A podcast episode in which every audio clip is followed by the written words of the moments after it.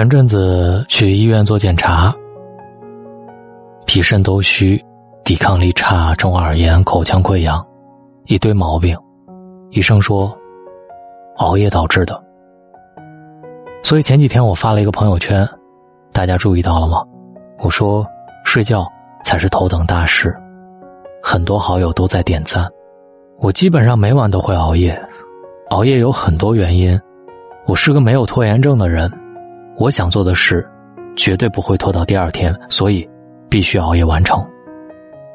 我觉得夜晚的环境更适合我去做一些事。我白天比较忙，很少跟人聊天，但是我会熬夜跟喜欢的朋友们聊天。在我的意识里，夜深人静更适合读书，适合写作，适合思考。白天太吵属于大家，夜晚寂静属于我自己。但是今晚，我真的想用我的声音告诉你们：不要熬夜。我希望你不要熬夜。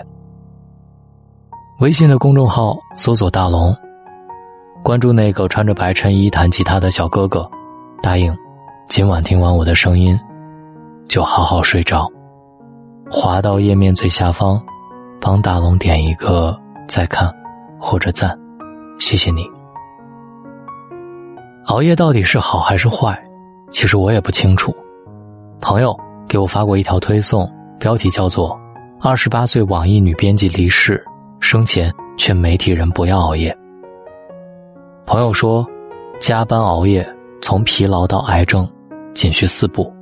我给好友飞搜的转发了这条推送，他截图了新闻当中“肝癌”两个字，他说：“熬夜肝功能紊乱，不过这玩意儿。”跟遗传关系很大。我和他一样，都不觉得应该断定一个人仅仅是因为缺觉而死。我曾经看到过很多相反的案例，比如说美国癌症协会发现，每晚睡八小时的人，其实比睡七小时的人死亡率更高。一九六四年，十七岁的高中生 Grander 坚持十一天二十四小时没有睡觉，事后监测十周，各项结果显示他的身体完全没有问题。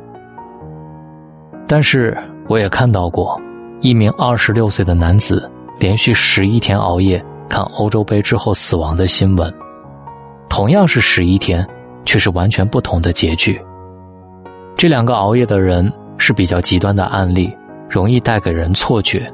第一个错觉是，熬夜其实没有太大关系，不会对身体造成什么影响，只要好好补觉就能恢复。第二个错觉是，熬夜危害太大了。一不小心，就会死了。所以我觉得，从来没有一个人仅仅因为缺觉而死。那个球迷的死亡与他看球过程当中抽烟喝酒有着很大关系。熬夜死亡的大多数是因为多种因素共同作用的结果，熬夜只是其中一个诱因。我认识的大多数人都是从事媒体行业的，几乎没有一个不熬夜。有一次凌晨三点多，看到一个前辈发了一条动态，我就忍不住私信了他：“这么晚睡，到底好不好？”前辈回：“我每晚四点睡到上午十一点，相比每晚十一点睡到早晨六点的睡眠时间，我觉得前者更舒适。”那天我给前辈说了晚安之后，前辈拉着我聊了一个关于熬夜说晚安的话题。前辈说。他每天晚上都会忙到很晚才睡，以前跟一个朋友习惯了坚持每天睡觉都跟对方说一声晚安。有一次心情很不好，跟朋友说了好久的话，等了好久都没有等到一句回复，等的差不多了就发了一句晚安过去。前辈说到现在他这个等晚安的习惯都没有改掉，如果有没有结束的对话，一定还会在床上不断的打开手机刷新。直到那一句“晚安”，等到了想要的晚安，睡觉也就变得踏实了。我突然想起在微博上看到过一条治愈系的微博，专门治晚安症的人。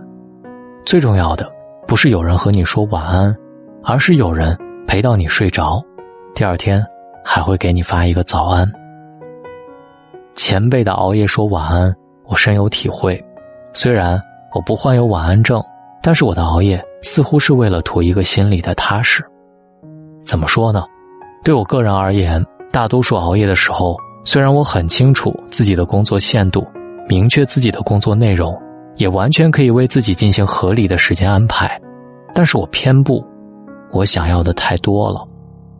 记得之前每天到凌晨四点多睡，熬夜的日子有好几次，有段时间每天十点多到了家之后开始录音剪辑，那个时候的工作笔记本满满的。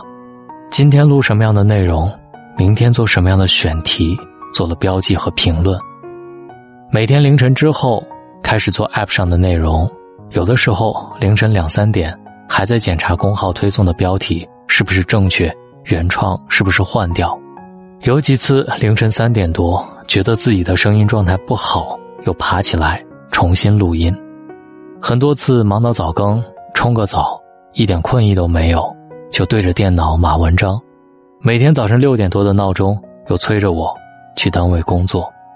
每次撑着沉重的眼皮，揉着酸痛的肩膀，虽然疲惫不堪，内心的一个角落却滋生了奇怪的自满和安心的慰藉。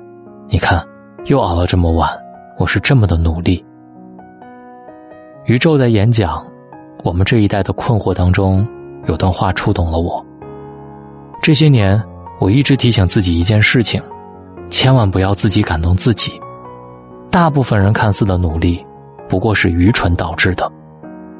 人难免天生有自怜的情绪，唯有时刻保持清醒，才能够看清真正的价值在哪里。现在对我来说，那段时间既真实又虚幻，既自我满足又自我感动。明明低笑，却可以感到虚无的充实。之前的我一直都不愿意承认，熬了那么多夜，不过是为了换自己内心的一个踏实。从前，每次朋友跟我说早点睡的时候，我都说没事儿，我还年轻。但现在的我，真的不敢说这样的话了，因为年轻的身体已经开始报复我了。现在，我也想对那些真的一直忙到深夜的朋友说。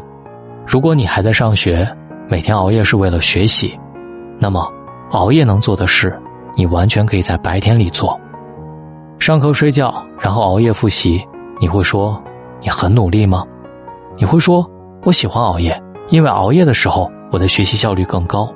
用这样的话来骗自己吗？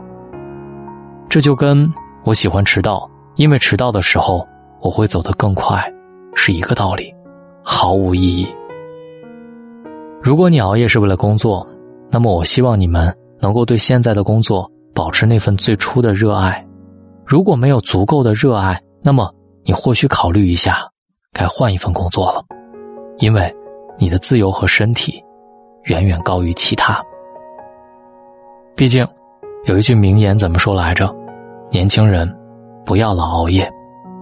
你腾不出来时间睡觉，迟早腾出时间来生病。听我一句劝，今晚听完大龙的声音，赶紧睡。感谢你在千千万万的主播里选择在今晚听到我，愿你听到我的时候总能感受到向上的力量。喜马拉雅搜索“大龙枕边说”或者“大龙的睡前悄悄话”，听完帮我点一个小小的赞，好不好？谢谢你了，晚安。